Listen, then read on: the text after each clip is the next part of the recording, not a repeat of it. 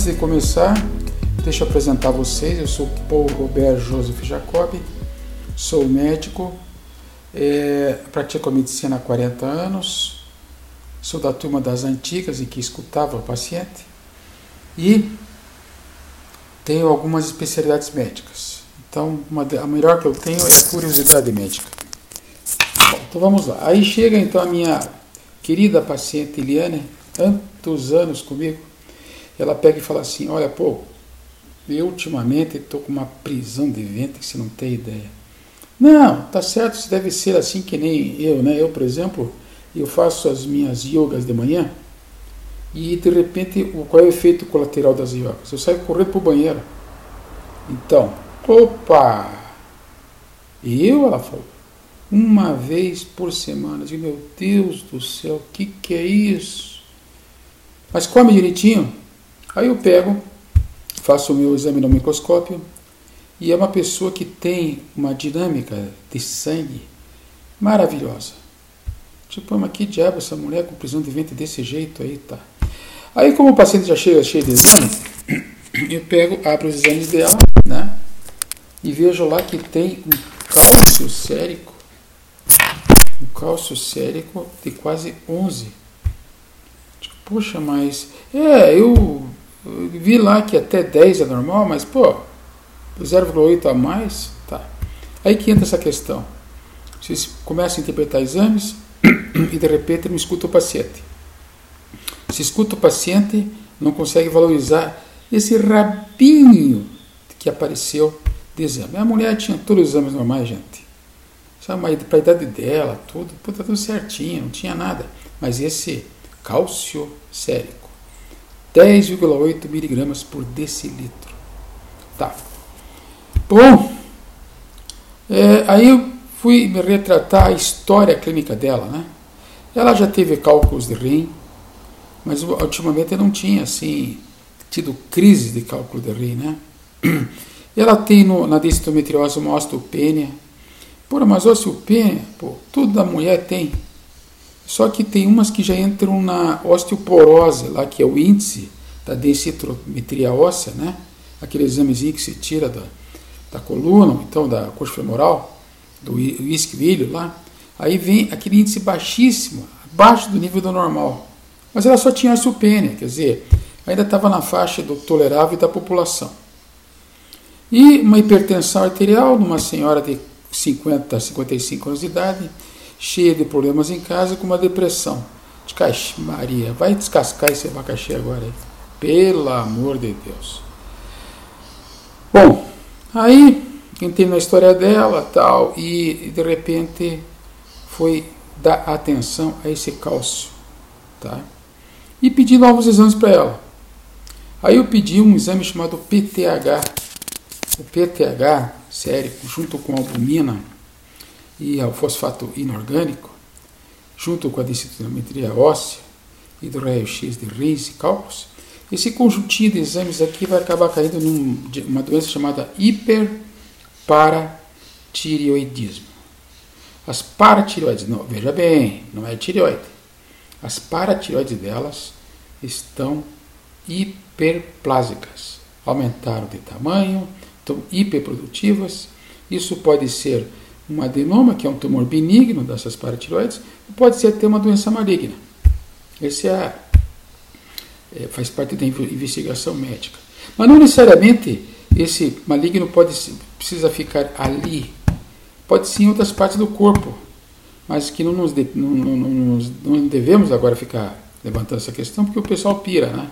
Aí começa lá no Dr. Google, começa a achar que está com câncer disso, câncer daquilo, não sei o quê. Não, vamos partir, gente, para o bom senso isso que eu estou começando aqui chama-se medicina da, da, medicina da evidência médica. Tá? Então, o que, que tem de evidente aqui? Que a paciente normalmente tem prisão de ventre, que tem fraqueza, que tem fadiga, que tem depressão, tá? e tem uma história de cálculos de rim e osteopenia. Isso que é claro e evidente, e você leva a um diagnóstico simples de hiperparatireoidismo. Né? É, quando passa de 11, 11,5, ele é cirúrgico. Eles vão lá, tiram as glândulas paratireoides e elas, eles implantam no braço. Fica lá, suturado, reservadinho. Mas a cirurgia é feita de tirada esse adenoma aqui debaixo da, das axilas, no sentido de tratar essa paciente. Ah, e então, na sequência, aí você começa a pensar assim, tipo, pô, mas tá, e daí? E como é que fica a situação de tratamento dessas pessoas? Bom, você sabe que fraqueza, cansaço, cálcio em excesso, você tem que equilibrar aquela balança, né? Cálcio, magnésio, sódio, potássio. Isso vem através de antioxidantes, isso vem através de tratamento oxidante muitas vezes, tá? E que alternadamente vão te levar a um equilíbrio desses minerais. Lógico que dentro da, da mineralogia vocês vão ter uma suplementação, que não é que interessa aqui. Então, nessa terceira fase do tratamento, o principal, pasmem, é tomar água. É, essa mania que esse monte de mulher tem de viver com, com um copinho de garrafa, uma garrafinha de água do lado, parece ridículo, né? Eu, por exemplo, não suporto água, vocês acreditam? Que, que for inventar água, me diga? Já sei que vocês estão pensando, eu gosto de cerveja, né? Não, não bebo, mas água. Gente, tomem água. Nós estamos falando de uma patologia que o tratamento é tomar água, tá? Segundo, tirem ou revejam, porque geralmente esses pacientes são hipertensos, tá? Reveja essa questão do, di do diurético. Diuréticos tiazídicos provocam esse, é, é uma das causas dessa patologia e muitas vezes vem aumentado esse resultado porque o paciente está numa insuficiência renal. É fácil calcular, né? É tudo metabolismo do cálcio, né? Tá? Esse cálcio ele não é eliminado, aumenta o índice, vai lá e vai fazer uma hiperplasia na próstata, na, na, na, na, nessa glândula, né? Para, é, para, da paratireoide. Não é tireoide, é paratireoide. Né? Então, aí nessa sequência de, de raciocínio, vocês chegam na questão da, como falei para vocês, na hipertensão e nos diuréticos, que pode ser uma das causas. Então, tem que pedir para o colega que está cuidando de vocês para ver como é que está a situação e como é que vocês podem é, controlar isso, né? Outro, outro foco é o tal do leite, né? Síndrome leite alcalina. Que bonito, hein? Meu Deus do céu, como estão baixando nesse tal de leite aí. Mas infelizmente não deixa de ser verdade. Eu sou doutor intolerante à lactose. Tá legal. Você tem mais de seis anos, filha? Tem. Então todo mundo é intolerante à lactose. O organismo não produz mais lactase depois dessa idade. Viu? Então, então vai se mancando. E pode botar nessa fila também os outros aí, leite, queijo, iogurte, derivados e não sei o que, e, shake não sei do que, não sei o que, aquilo vai, né? Mas o meu negócio não é ficar metendo pau em comida aqui. O negócio é dizer o seguinte, que leite, ele é uma das causas que provocam essa síndrome e que ele tem que ser administrado. Tá? É, outro enfoque é essa questão da proteína, né? A albumina. É um dos exames que a gente tem que pedir também, para ver o nível de albumina no sangue. Então, normalmente essa albumina está muito alta porque ocorreu muita absorção. Não se esqueça que é uma proteína e que está vinculado ao cálcio. Oh, legal, então, por o que mais que eu faço? Você vai fazer, é, por causa desses sintomas mentais teus, fraqueza e cansaço, você vai pensar em fazer uma reposição nutrológica. Pode ser soro, pode ser é, endovenosa, pode ser não endovenosa, pode ser é, intramuscular, pode ser via oral, mas tem que tratar porque tem que equilibrar novamente esse cálcio e esse magnésio. Segundo item, tá? Remédio homeopático de fundo, sensação. O paciente veio para você e fala assim: Eu estou muito cansado, fadigado e, e, e deprimido você vai ter que separar isso das sensações. Né? Então, o que, que eu faço? O paciente sentado na frente pergunta assim: Minha senhora, só fazer uma perguntinha para a senhora, né? Pelo que a senhora está me contando das coisas aqui, que que a senhora tá, como é que a senhora está sentindo?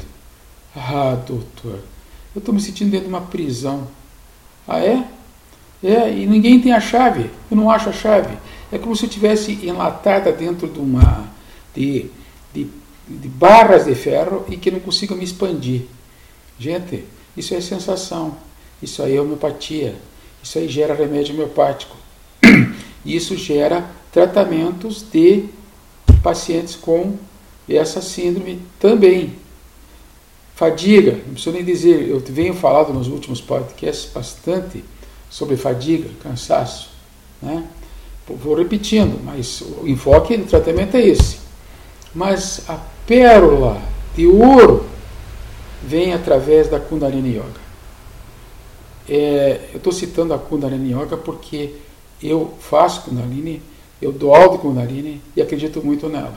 Independente da bandeira que se levantou contra, né? É, os indivíduos não fazem a ciência. Quem faz a ciência é o benefício à população e os indivíduos usam essa ciência para divulgá-la. Agora, o que acontece nos bastidores também não tem o menor interesse. O fato é o seguinte, que tem um exercício aqui, tá bom?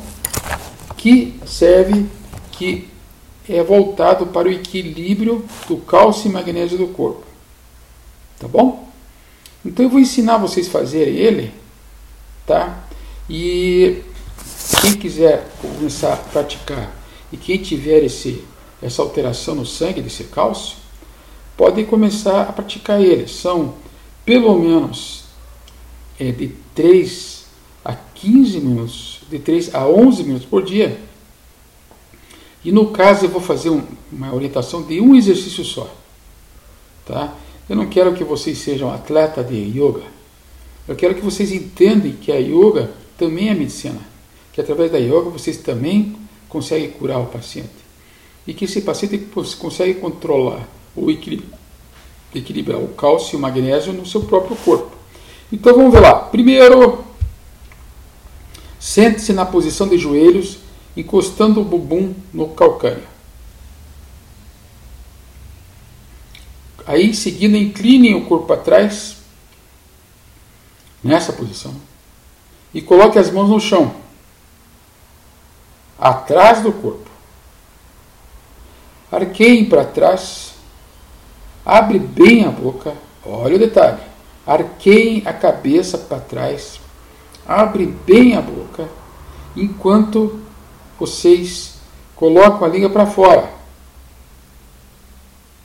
Inale completamente, e agora o grande detalhe. É melhor fechar as portas, as janelas, a vizinha em cima e embaixo, e do que não seja muito cedo, né? tipo 5 horas da manhã, porque vocês vão rir muito. E essa risada, ela sacode a barriga. Sabe aquelas risadas que parecem um saco de risada? É. E quanto e essa risada que, que vem muito do umbigo, ela vem enquanto vocês exalam. Então, vocês inspiram, estão com o corpo é, arqueado para trás, a boca está a língua para fora, e vocês inspirar. Na segunda etapa, vocês vão expirar e vão exalar todo esse ar. São 10 ciclos de risadas. Relaxa as costas depois por 3 minutos. Então, é, voltando a falar, comece com 3 minutos, fique fazendo essa respiração por 10 ciclos de risadas. Aí você faz um intervalo para descansar, senão vocês vão cair duro para trás de tão cansado. Tá? Aí faz mais um intervalo, faz mais 10 ciclos de risada. Faz mais um intervalo e sempre inspirando com a boca e exalando, dando risada.